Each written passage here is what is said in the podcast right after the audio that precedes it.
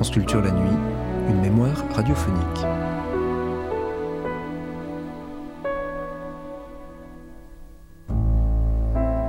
La poésie japonaise est sans doute l'une des plus riches et des plus prolixes du monde, mais elle est aussi une des moins connues.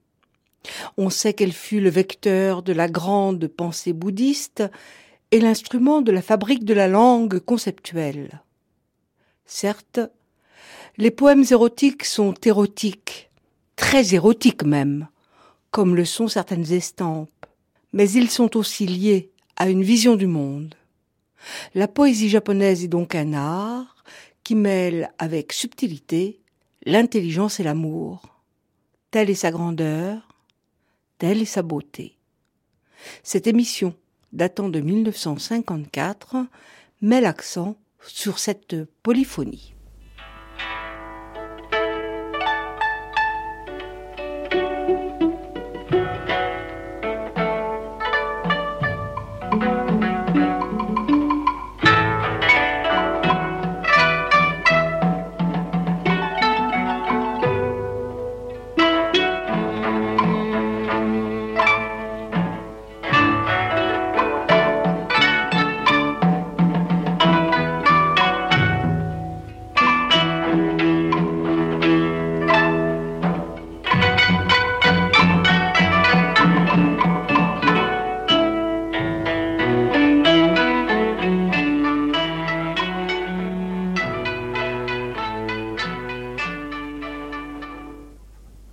La radiodiffusion télévision française présente une production de Marcel Lupovici, La poésie en Extrême-Orient, avec Claire Jordan, René Arieux, Femme Banki, Marcel Lupovici, texte et traduction de Femme Banki. Musique originale de Miyashita Shuretsu. Réalisation René Jantet. Aujourd'hui, les premiers monuments poétiques du Japon.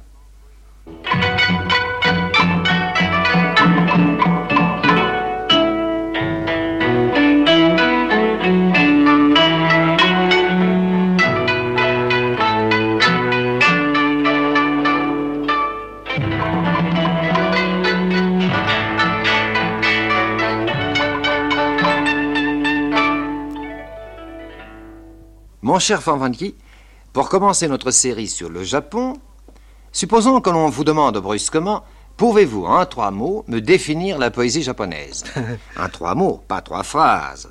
Cette question vous paraîtra-t-elle saugrenue Loin de là. Donc vous pouvez, et en trois mots vraiment. En deux mots, si vous n'y voyez pas d'inconvénient. Je vous prends au mot. Dites. Akogigarura. Comment? Ça ressemble furieusement à notre abracadabra.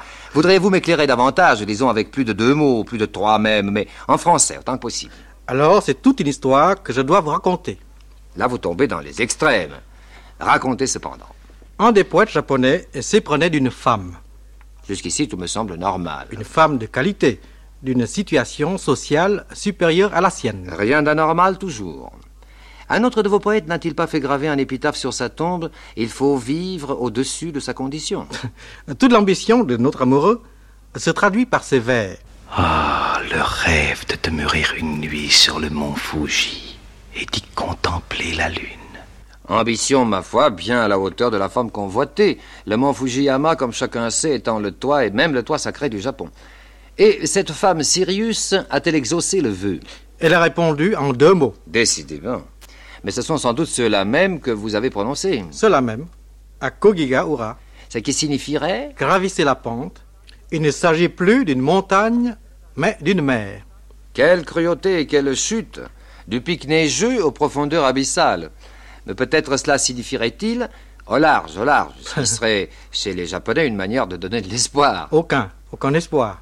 Akogigarura étant un endroit situé sur les bords de la mer. Et quel rapport Exigerait-on du soupirant d'avoir le pied marin Et un endroit où la pêche était interdite. Ah, alors tout s'explique. Cette réponse télégraphique sous-entend Impossible, dit la femme, de pêcher dans mes eaux. Mais en ce qui nous concerne. Impossible de définir la poésie japonaise en trois mots. Alors nous revoici au point de départ. Une chose me semble néanmoins acquise la poésie japonaise repose sur des jeux de mots. Est-ce que je me trompe? Non. Le japonais observe vis-à-vis des jeux de mots cette gravité que vous apportez à vos rimes riches. Et qu'observe-t-il euh, vis-à-vis des rimes? Rien. Leur prosodie ignore cet artifice. Elle l'ignore ou le méprise? Elle tient la rime pour une invention bizarre. Pourtant, en matière d'invention et d'artifice poétique, il me revient. Il que- vous revient que la poésie japonaise ne le cède en rien à la vôtre, n'est-ce pas? Oui. Mais, en gros, et à part les rimes, les deux techniques poétiques se ressemblent-elles Je vous réponds d'abord par un exemple très simple. Un poète de cour s'honorait de l'amitié que lui vouait l'impératrice. Un jour, elle lui fit remettre une flûte avec ses vers. Veillez sur votre réputation tout en jouant pendant la nuit. Quel serait le sens caché de cette recommandation? Il se trouve dans la flûte même. L'impératrice avait appris que son ami entretenait des relations secrètes avec une dame du palais du nom de Fuyetake. Or, le mot Fuyetake désigne aussi une flûte. Oh, c'est un calembour des plus communs. Patience. Je vous montre maintenant que le véritable jeu de mots ne se réduit pas à ce que vous nommez des calembours. Bien-aimé, pendant notre séparation, si j'entends le murmure du pain qui croît sur la cime du mont d'Inaba, j'accourrai aussitôt. J'attire votre attention sur le mot Inaba. Le mot d'Inaba, mais c'est un nom de lieu. Oui, mais Inaba a un second sens. Si je vais. Le premier calembour Et il y a un deuxième. Il porte sur le mot pain, en japonais matsu.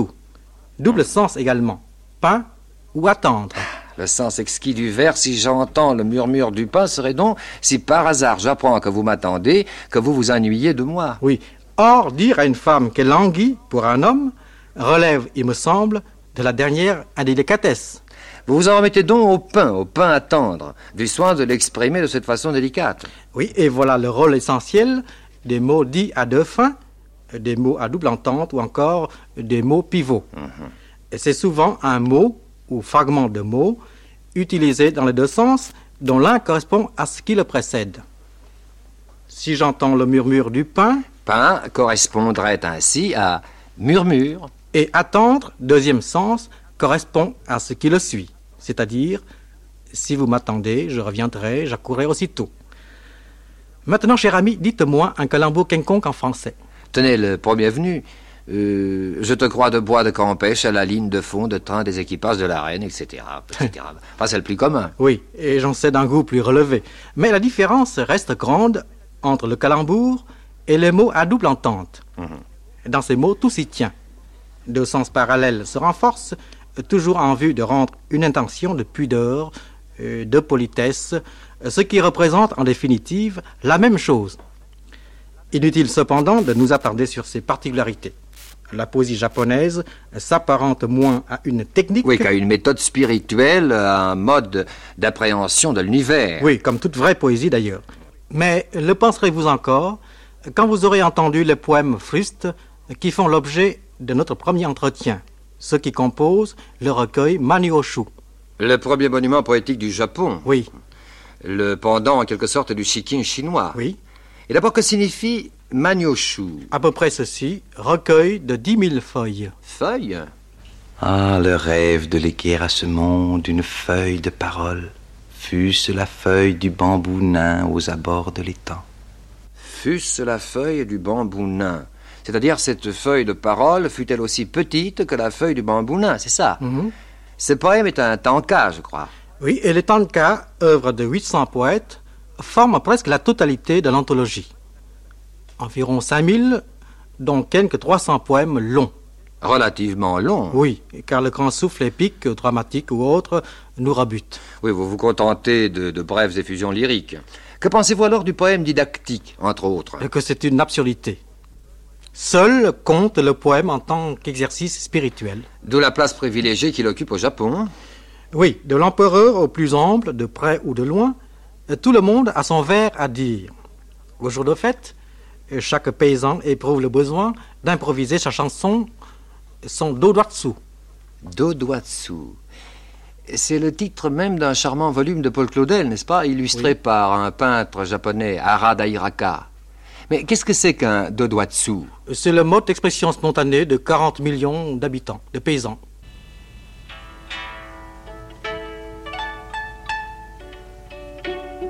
Au petit matin, j'arrache les mauvaises herbes de la rizière. Qu'elles sont trempées, rosées de nuit ou larmes de peine.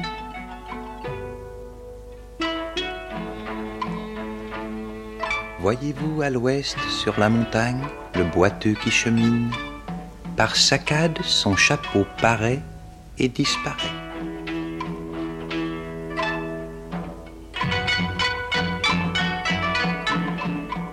On danse à la fête des morts. Pour y renoncer, faudrait être Bouddha de bois, Bouddha de fer, Bouddha de pierre.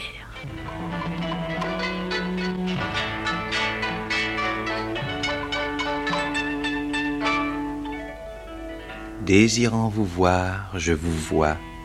Conduisant une barque, je touche la rive. Pourquoi, amour, ne parviens-tu pas à la tienne?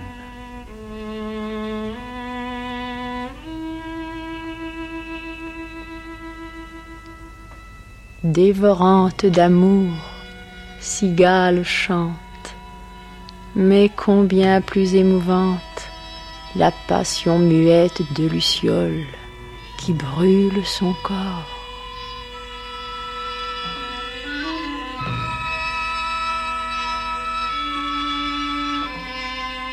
C'est vers Kagoshima que je m'éloigne, que je m'éloigne, laissant chez moi une fille fleur. N'en cassez pas la branche, pas la branche.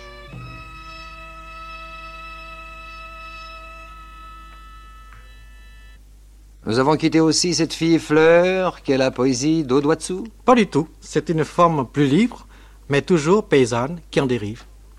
Mon amoureux m'a offert, m'a offert trois parapluies, l'un pour la pluie, l'autre pour le soleil, le troisième pour lui faire signe. Ravissant. Il nous faut un quatrième parapluie Pourquoi faire? Pour cacher ces geishas que vos touristes ont si mal jugés. Il est question de geisha Et ce sont les geishas qui ont introduit ces rythmes frustes dans la tradition japonaise et leur ont attribué une autre destinée.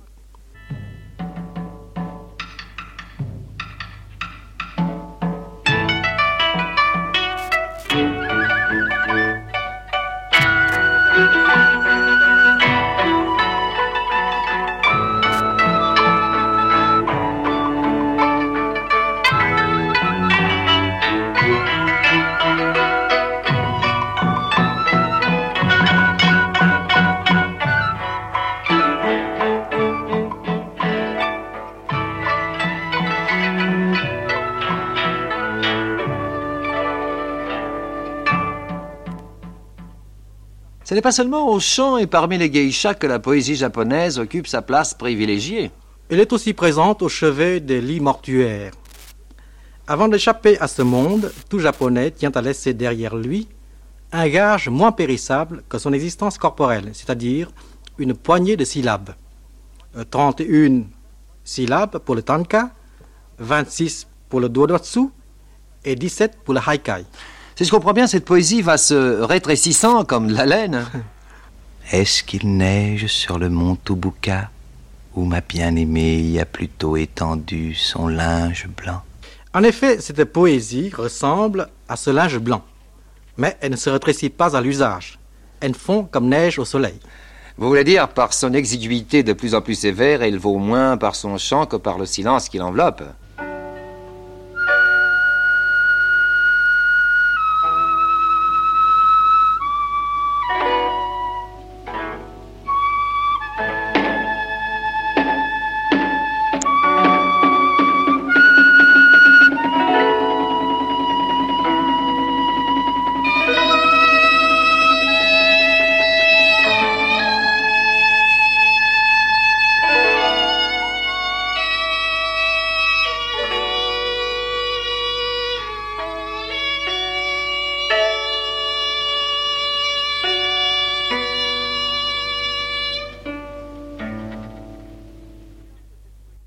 L'audience que cette poésie obtient dans la société, n'est-ce pas un autre privilège? On prétend qu'à une époque, le prix du papier augmentait à cause du tirage important d'une édition en vers. À en croire les statistiques, le tirage de l'œuvre d'un grand poète serait de 20 à 40 fois supérieur à celui d'un poète français de même valeur. Mais le privilège le plus remarquable me semble résider dans la création de ce ministère unique au monde. Le ministère de la poésie. Oui, et chaque année, au début du printemps, l'empereur ouvre le nouveau cycle poétique en instituant un concours et en composant lui-même un poème inaugural. L'eau qui, autrefois fraîche, jaillissait à Nonaka, est devenue tiède. Mais la source a son vieux cœur et quiconque le connaît s'y abreuve encore. Tout cet anka date du siècle de Nara. C'est l'âge d'or de la poésie japonaise. Oui, Le Manyoshu parut donc au IXe siècle. Mais la pièce qui le compose, qui compose ces 20 volumes, 20 volumes? oui, remonte à un ou deux siècles en arrière. C'est-à-dire à une époque où le Japon, ignorant jusque-là l'écriture, empruntait celle de la Chine. Oui, et justement, sous ce rapport, le Manyoshu, ses premières et pures harmonies nationales, marque une rupture. Il exclut tout mot chinois. Le japonais du recueil n'en comporte pas pour autant quelque alphabet. Oh non, il s'agit plutôt des syllabaires.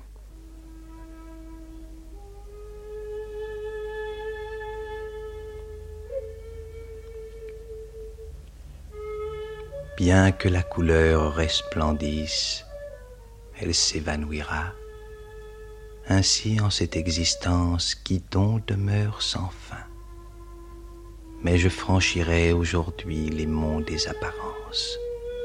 Et désormais, loin des rêves futiles, je ne connaîtrai plus l'ivresse. L'original de ce poème contient les 47 sons fondamentaux de la langue japonaise. C'est un syllabaire complet et versifié. Oui, on peut dire que c'est versifié parce que les sons se succèdent les uns aux autres sans se répéter. Mais c'est mieux qu'une versification ou qu'une mnémotechnie parce que son auteur, le célèbre bonze Koto Daishi, inventeur probable de ce syllabaire, y introduit en même temps sa profession de foi. D'autre part, c'est le plus ancien poème qui soit au Japon. Et depuis le IXe siècle, les enfants n'ont cessé de l'apprendre par cœur. Je ne connaîtrai plus l'ivresse. Il s'agit donc de l'ivresse de l'impermanence. Ou de l'autre, pourquoi pas. L'ivresse parmi les rêves futiles.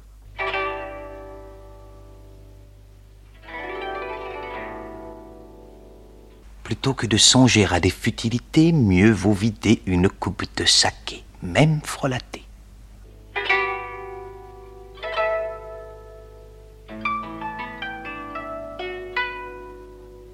Même pas le cristal qui luit dans l'ombre, il n'est rien qui surpasse pour dissiper l'humeur une coupe de saké.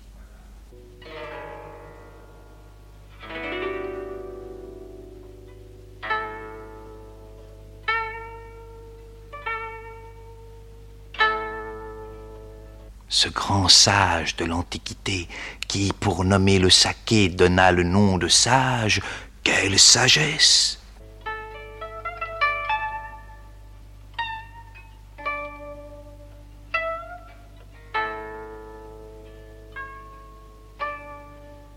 La chose désirée par les sept sages, les sept sages de l'Antiquité, c'était le saké.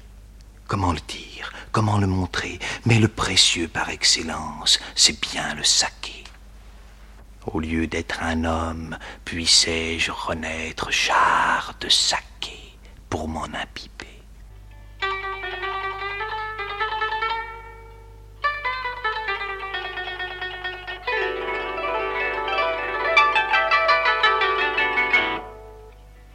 Délicieux les deux derniers vers. Mais oui, cette ténuité dans les notations que nous apprécions tant chez les Japonais. Euh, Nous y arriverons dans nos prochains entretiens.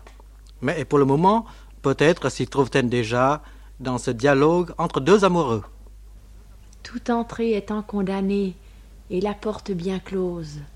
Par où, bien-aimé, par où êtes-vous entré pour surgir dans mon rêve? Toute entrée étant condamnée et la porte bien close, je suis entré par le mur, par le mur qu'un voleur a percé pour surgir dans votre rêve. Eh bien, euh, où est la ténuité là-dedans Euh, Disons tout juste euh, une délicatesse. Des vagues affluent sur la plage de la baie de Suminoé. Même la nuit, À travers les chemins du rêve, je dois éviter le regard des hommes. Une autre délicatesse. La plus grande, à mon avis. L'auteur exprime le désir de protéger le secret de son amour. Il doit éviter le regard des autres, même lorsqu'il rend visite en rêve à sa bien-aimée.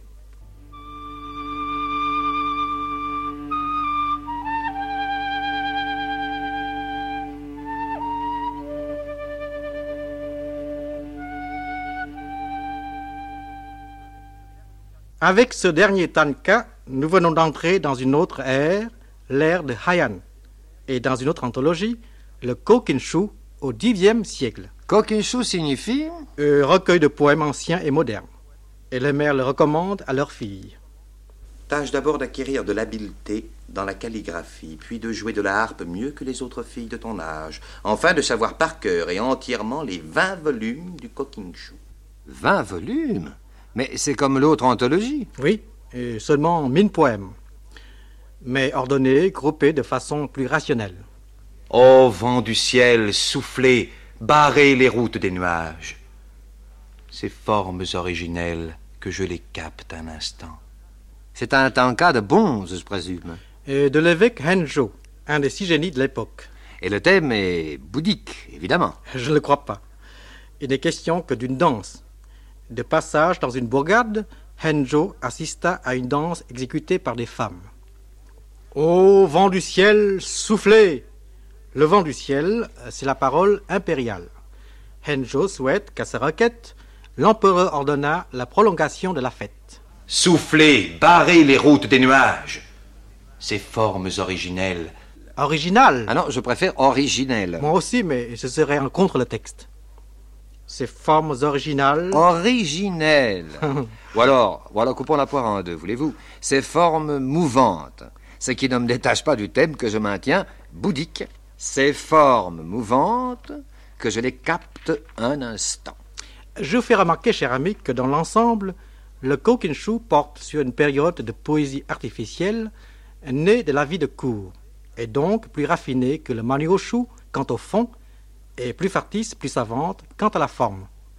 La couleur de la fleur s'est évanouie tandis que je jouissais vainement de mon passage sur terre. Mais le bouddhisme y éclate. Si je voulais l'accueillir, je l'accueillerais au hasard, la fleur du chrysanthème blanc, de dessous la blancheur de la première gelée. Le bouddhisme y éclate-t-il encore? Pas cette fois. Je me trompe? Oui, cher ami, du moins selon moi. Car voici en commentaire que je vous propose. Bien. La Meia, l'illusion, Oui recouvre tout de son voile blanc. Tout, c'est-à-dire ses fleurs de chrysanthème de couleurs diverses. Le quatrième vers, de dessous la blancheur, est très arrangé. Plus approximativement, ce sera caché sous l'illusion. Et vous m'avez caché, se cacher sous l'illusion pour me tendre un piège. ah, mon cher Van Van Guy. Si je voulais l'accueillir, je l'accueillerais au hasard la fleur du chrysanthème blanc, cachée sous l'illusion de la première gelée blanche. Toutefois, mon cher ami, vous n'avez pas achevé votre commentaire. Si je voulais cueillir la fleur du chrysanthème blanc, je la cueillerais au hasard, n'importe laquelle, parce qu'on ne saurait dire que ce blanc est réellement blanc ou que ce violet n'est pas rouge. Vous me rappelez, le cheval blanc n'est pas un blanc cheval, du fameux sophiste chinois. Bien sûr, bien sûr, mais tout de même, votre dialectique. Et puis, concorde-t-elle avec celle des glossateurs traditionnels? Oh, Inti, Rahu et Adia eux aussi, ce qui n'est pas d'ailleurs spécifiquement japonais. Oui, mais je vous l'accorde, je vous l'accorde, mais dans ce cas, il m'est permis aussi d'être français, ou plutôt d'être hollandais, en l'occurrence, et de dire je maintiendrai. Car je maintiendrai ma version primitive malgré ce caché sous l'illusion. Je ne vois là qu'une simple cueillette de fleurs, par un temps qui gèle, pas plus. Et d'ailleurs, il me serait également facile de voir du bouddhisme là où vous n'en voyez pas, de tourner le dos à l'ouest quand vous le regardez euh, en face. Ah, à Kogigaura, Ah, les deux mots qui signifient impossible. Mais impossible de quoi faire? De tourner le dos à l'ouest quand vous vous promettez de voir du bouddhisme partout. Parce qu'à l'ouest se situe le pays natal du Bouddha et que par respect pour le Bouddha chez nous, quand on l'invoque, on ne tourne jamais le dos à cet Orient. Certes, je songe à ne pas tourner le dos à l'ouest, matin et crépuscule. Mais comme j'attends la lune, ce n'est pas vers l'ouest que je dois regarder. Et c'est le célèbre bonze Chomei qui parle et qui, malgré sa désaventure, n'a pas résolu ce terrible dilemme, à savoir comment concilier le respect envers le Bouddha et l'amour pour la lune? Contempler la face du Bouddha ou contempler la face de la lune? Quoi qu'il en soit, avec ce tanka, nous venons d'entrer dans une autre période, la période de Kamakura, fin du XVIIe siècle, et dans un autre recueil. Ce n'est pas seulement la neige du jardin où la tempête entraîne les fleurs. Ce qui tombe et passe, c'est moi-même. Cette fois, je crains qu'il ne faille nous tourner vers l'ouest. Pas vers l'ouest, vers l'est. L'ouest du Japon, c'est l'est de la France. Et la France, l'ouest du Japon. Comme quoi on est toujours l'ouest de quelqu'un. Mais voilà une parole digne d'un méchant bonze. Mhm. Un méchant bonze. N'est-ce pas une contradiction flagrante? Pourquoi? On en a recensé un, et mieux qu'en bonze, un évêque. Du moins un évêque dans la hiérarchie des correspondances établies suivant les degrés de votre clergé. Eh bien, Eh bien, cet évêque n'accumulait pas que des mérites dans son existence d'alors. Il collectionnait aussi les surnoms. Bah, le fidèle se vengeait du mieux qu'il pouvait de sa méchanceté. Comme il y avait un orme devant son monastère, on l'appela d'abord l'évêque de l'orme. Et ce nom ne répondant pas à celui qu'il lui souhaitait porter, il abattit l'arbre. et on l'appela l'évêque de l'arbre coupé. Non, l'évêque décapité, parce que la souche subsistait, Alors il la déterra. en creusant profondément autour. Et on l'appela l'évêque déraciné. Non, l'évêque au bassin creusé, parce qu'en creusant autour de la racine, il avait aménagé tout un bassin que l'eau de pluie emplit aussitôt. Mais l'évêque eau de pluie nous ramène-t-il aux sources de la poésie japonaise, à ces recueils dont nous parlions? Il nous y ramène par un chemin de traverse, car il figure en bonne place dans un chef-d'œuvre en prose. Il s'agit des variétés des moments d'ennui de Kenko au XIIIe siècle. Triste siècle sans doute et sur lequel il neigeait. Est-ce qu'il neige sur le mont Tubuka où ma bien-aimée y a plutôt étendu son linge blanc?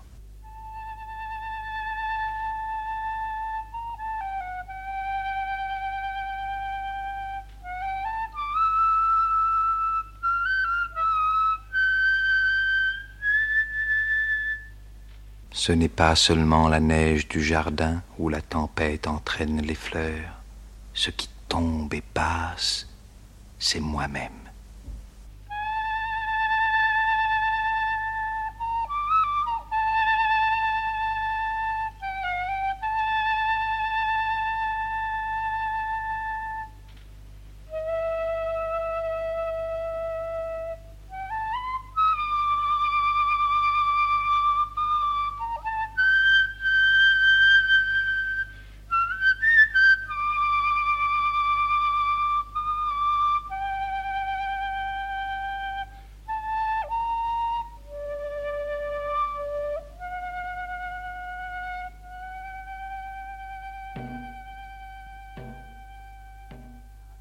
La radiodiffusion télévision française vous a présenté une production de Marcel Lupovici, La poésie en Extrême-Orient, avec Claire Jordan, René Arieux, Femme Banki, Marcel Lupovici. Textes et traductions de Femme Banki. Musique originale de Miyashita Shuretsu. Réalisation René Jantet. C'était aujourd'hui les premiers monuments poétiques du Japon. Cette émission a été diffusée pour la première fois le 27 mars 1954.